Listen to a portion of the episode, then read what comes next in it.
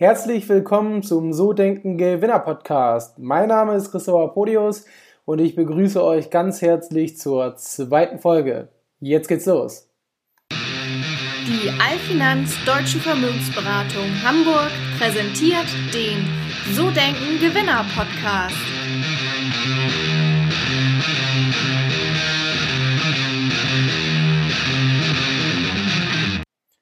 Heute geht es um das Thema Führung im Jahre 2018.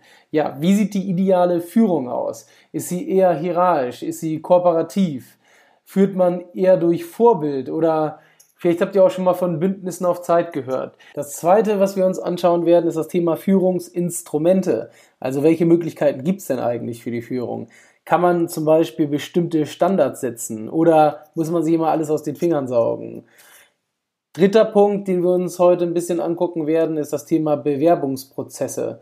Also wie findet man als Führungskraft eigentlich geeignete Mitarbeiter, beziehungsweise wenn ihr aus Mitarbeitersicht in ein Bewerbungsgespräch geht, woran merkt ihr denn, ob da jemand kompetent ist, vor euch sitzt, der auch zu euch passt in der Zukunft und unter dem ihr dann, wenn ihr anfangt, auch gerne arbeiten werdet?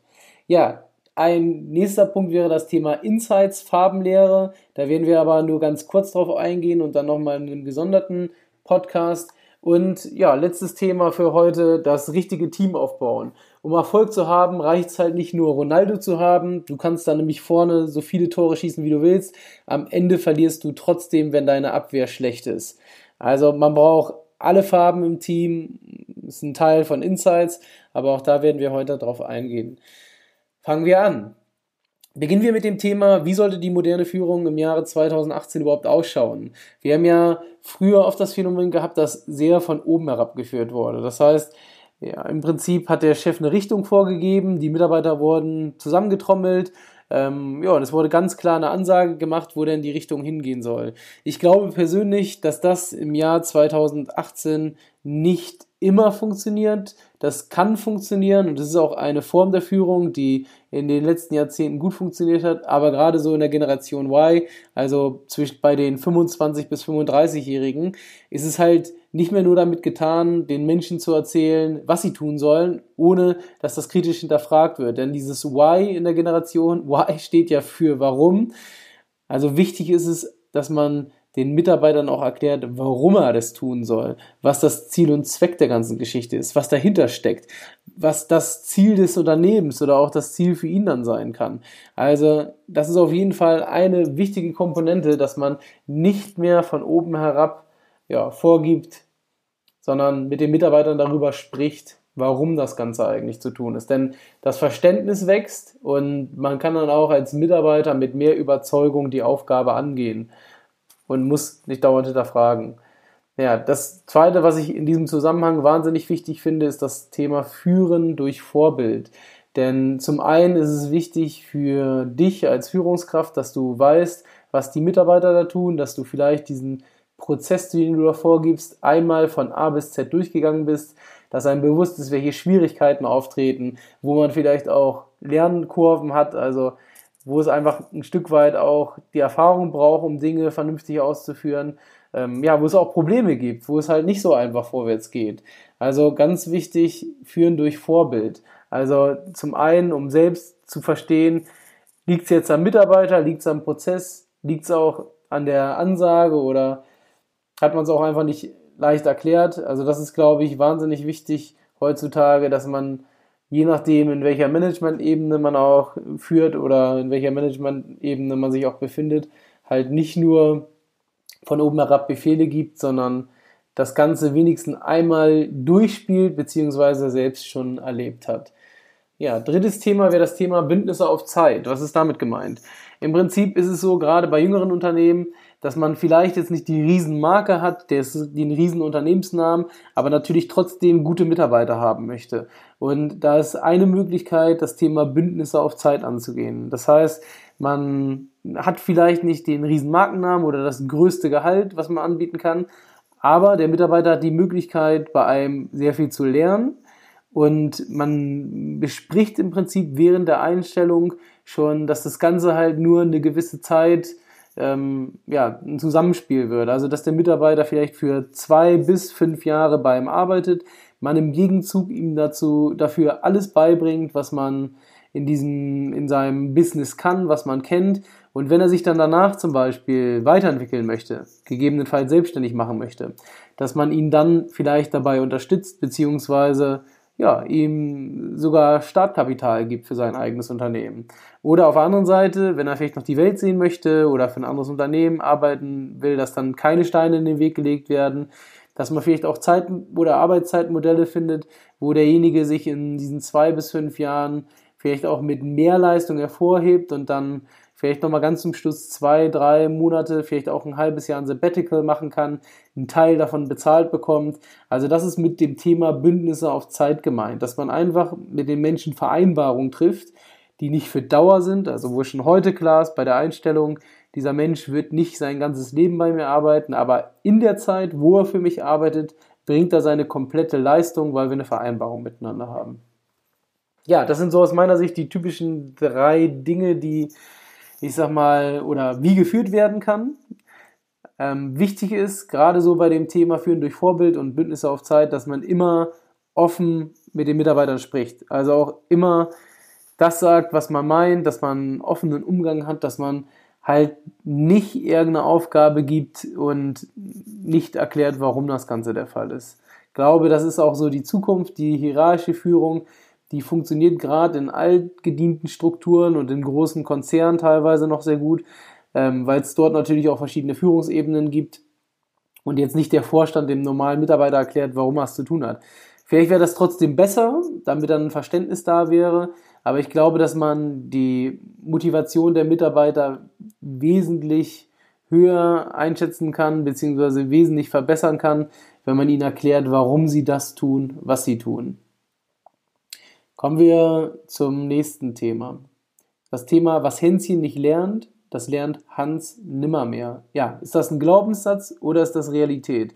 Da kann ich aus meiner eigenen Erfahrung das eine oder andere erzählen. Ich habe sowohl jüngere Mitarbeiter eingestellt und aufgebaut, äh, sowie auch ältere Mitarbeiter, teilweise auch übernommen, teilweise auch Menschen, die schon Jahre, Jahrzehnte im Unternehmen gearbeitet haben. Und ähm, im Prinzip ist es ja, eine Mischung aus beiden, aus Glaubenssatz und aus Realität. Denn jeder Mensch ist anders, das hört sich jetzt so plump an, aber das, das ist tatsächlich so. Es gibt Menschen, die sind vielleicht schon 10 oder 20 Jahre im Unternehmen und haben immer noch eine riesen Grundmotivation. Das sind eigentlich die Unternehmer im Unternehmen. Also die, die mehr arbeiten, die fleißig sind, die einfach Lust haben, Montag zur Arbeit zu gehen, die Spaß und Freude am Beruf finden. Und da spielt es auch gar nicht so eine Rolle, ob jemand lange im Unternehmen ist oder kurz, ob er jung ist, ob er alt ist, all das ist gar nicht so entscheidend, sondern viel entscheidender ist die Einstellung, das Mindset. Also mit was für einer Einstellung geht er auf die Arbeit? Was für eine Einstellung hat er zu seinem Beruf? Wo sieht er sich selbst? Das zweite, was aber dann dennoch auf jeden Fall Realität wird, sozusagen, beim Sprichwort, was Hänschen nicht lernt, lernt Hans nimmer mehr, ist schon so, dass ältere Mitarbeiter sich natürlich öfter ein bisschen schwieriger tun, neue Prozesse und neue Methoden zu lernen. Nicht generell, aber es kann gegebenenfalls ohne Vorkenntnisse länger dauern. Aber auch da ist es wieder so, ist der Mitarbeiter offen, lässt er sich darauf ein? Also hat er denn den Willen, sich weiterzuentwickeln? Auch dann ist es nicht, nicht so, dass da eine Grenze gesetzt ist. Also es ist durchaus möglich. Schwieriger wird es bei Mitarbeitern, die innerlich schon gekündigt haben. Was bedeutet das? Das bedeutet, dass er eigentlich gar keine Lust mehr auf diesen Job hat, auf diesen Beruf. Vielleicht hatte er auch noch nie Lust und ist nur irgendwie durch einen dummen Zufall in diesen Beruf gelandet. Und dann wird es schwierig. Also wenn jemand über Jahre wirklich, ähm, ja, im Prinzip nur vor sich hinarbeitet, nur das Nötigste tut, keinen Spaß und keine Freude an der Arbeit hat, dann wird es wirklich schwer. Also dann ist es auch, selbst wenn man gut in der Führung ist, auch wenn man das Warum erklärt, dann wird es wirklich wahnsinnig schwer, diesen Menschen zu bewegen. Weil am Ende des Tages ähm, ja, muss derjenige schon für sich selbst ein Stück weit Grundmotivation entwickeln. Denn keiner kann jeden Tag andere Menschen antreiben. Man kann immer mal Punkte setzen, man kann auch über Entwicklung sprechen, über Ziele. Ziele ist wahnsinnig wichtiges Führungsinstrument, da kommen wir gleich im nächsten Punkt drauf. Aber trotzdem ist es schon so, dass eine gewisse Grundmotivation oder Einstellung vorhanden sein muss. Und wenn jemand wirklich falsch im Beruf ist, da keinen Spaß dran hat, keine Freude, ja, dann wird es schwierig. Und das sind dann so diese typischen ja, Hänschen, die dann Hans werden, die eigentlich von Anfang an nicht unbedingt richtig waren im Beruf oder aber wo sich es auch entwickelt hat. Kann, das kann zum Beispiel dadurch kommen, dass sich der Beruf verändert hat oder ich sag mal die Stimmung, die Kultur im Unternehmen oder zum Beispiel eine schlechte Führungskraft da ist, die die Mitarbeiter ja ständig nur demotiviert. Man sagt auch, wenn man ein richtig gutes Team hat, dann kann man es als Führungskraft gar nicht motivieren, man kann es nur demotivieren. Ja, weil jemand, der weiß, warum er zur Arbeit geht und der das gerne tut, den braucht man nicht motivieren. Da kann man unterstützen, helfen, supporten, wenn er mal nicht weiterkommt. Aber so die Grundmotivation ist dann normalerweise bei guten Mitarbeitern schon da. Also, was Hänschen nicht lernt, lernt Hans nimmer mehr, Glaubenssatz zur Realität. Eine Mischung aus beiden. Im Prinzip muss man sich den Mitarbeiter genau angucken. Kommen wir zum Thema Führungsinstrumente, Standards sitzen. Ja, auch hier ist es so, Führung kann man erlernen. Führung ist vielleicht auch ein Stück weit bei dem einen oder anderen schon in der Mentalität vorhanden, aber es ist auf jeden Fall etwas, was man erlernen kann. Und da ist es immer wichtig, mit Standards zu arbeiten, also gewisse Führungsstandards zu implementieren. Was bedeutet denn das genau? Das bedeutet zum Beispiel, dass man eine Zielplanung macht mit seinen Mitarbeitern, aber jetzt nicht eine Zielplanung, die vielleicht vom Unternehmen vorgegeben wurde, sondern auch mal eine Zielplanung mit dem Mitarbeiter selbst. Also man mit ihm darüber spricht, wo er sich denn im Jahre 2018 sieht und wo er sich am Ende des Jahres sieht, also wo er hin möchte.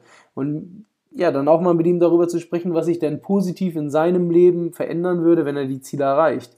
Also Standards, wichtige Standard, wichtiger Standard ist das Thema Ziele. Also wirklich Anfang des Jahres die Ziele mit den Mitarbeitern besprechen. Diese müssen klar sein, damit auch eine langfristige Motivation da ist. Immer wenn das Thema Ziel nicht geklärt ist, dann ist es halt auch mit der Motivation schwierig. Dann kann man mal wahnsinnig begeistert aus so einem Gespräch rausgehen, aber es kann dann durchaus passieren, dass ein paar Tage später die Motivation schon wieder weg ist. Eine zweite, die gut funktioniert, ist das Thema Controlling. Was ist damit gemeint? Man kann zum Beispiel eine Wochenvorlage oder eine Wochenplanung einrichten.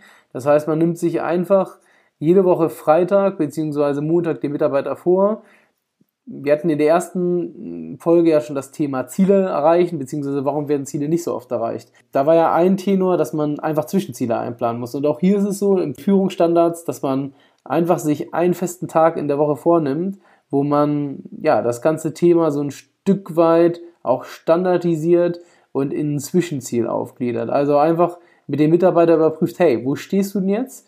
Hast du das, was du vielleicht für deine Zielerreichung im Jahr 2018 erreichen möchtest? hat die Woche darauf eingezahlt, hat sie es nicht. Und ich mache das mit meinen Mitarbeitern so, dass wir jede Woche sonntags WhatsApp miteinander schreiben. Ich schreibe meistens so gegen 18 Uhr eine Wochenplanung. Erinnere die Mitarbeiter, die bei mir im persönlichen Coaching sind, dran, dass sie sich für die kommende Woche jeden Tag drei Tätigkeiten einplanen, die auf ihr Ziel einzahlen. Also jeden Tag, Montag bis Freitag.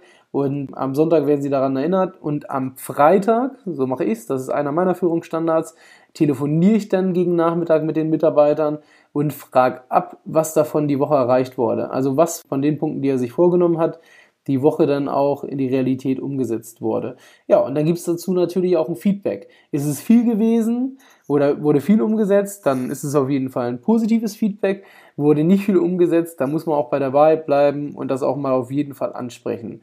Und das Ganze mit der Prämisse, dass der Mitarbeiter ich sag mal, sobald er sich gegängelt fühlt, auch das ist abgesprochen, dass er das anspricht. Ich möchte es ja nicht übertreiben. Und es ist manchmal auch schwierig rauszufinden, wann trifft es denn den Mitarbeiter. So, jetzt haben wir mittlerweile fast 15 Minuten in der Folge rum und werden die Folge in zwei Teile teilen. Im zweiten Teil der Folge wird es dann um das Thema Bewerbungsprozesse gehen, das Thema Farbenlehre, also wie oder was muss man tun, welche Farben braucht man im Team, um eine erfolgreiche Mannschaft aufzubauen. Um Erfolg zu haben, reicht halt nicht nur Ronaldo. Du kannst vorne so viele Tore schießen, wie du willst. Am Ende verlierst du trotzdem, wenn deine Abwehr schlecht ist. Zu den Punkten gleich mehr im Teil 2. Ich freue mich auf euch. Bis gleich.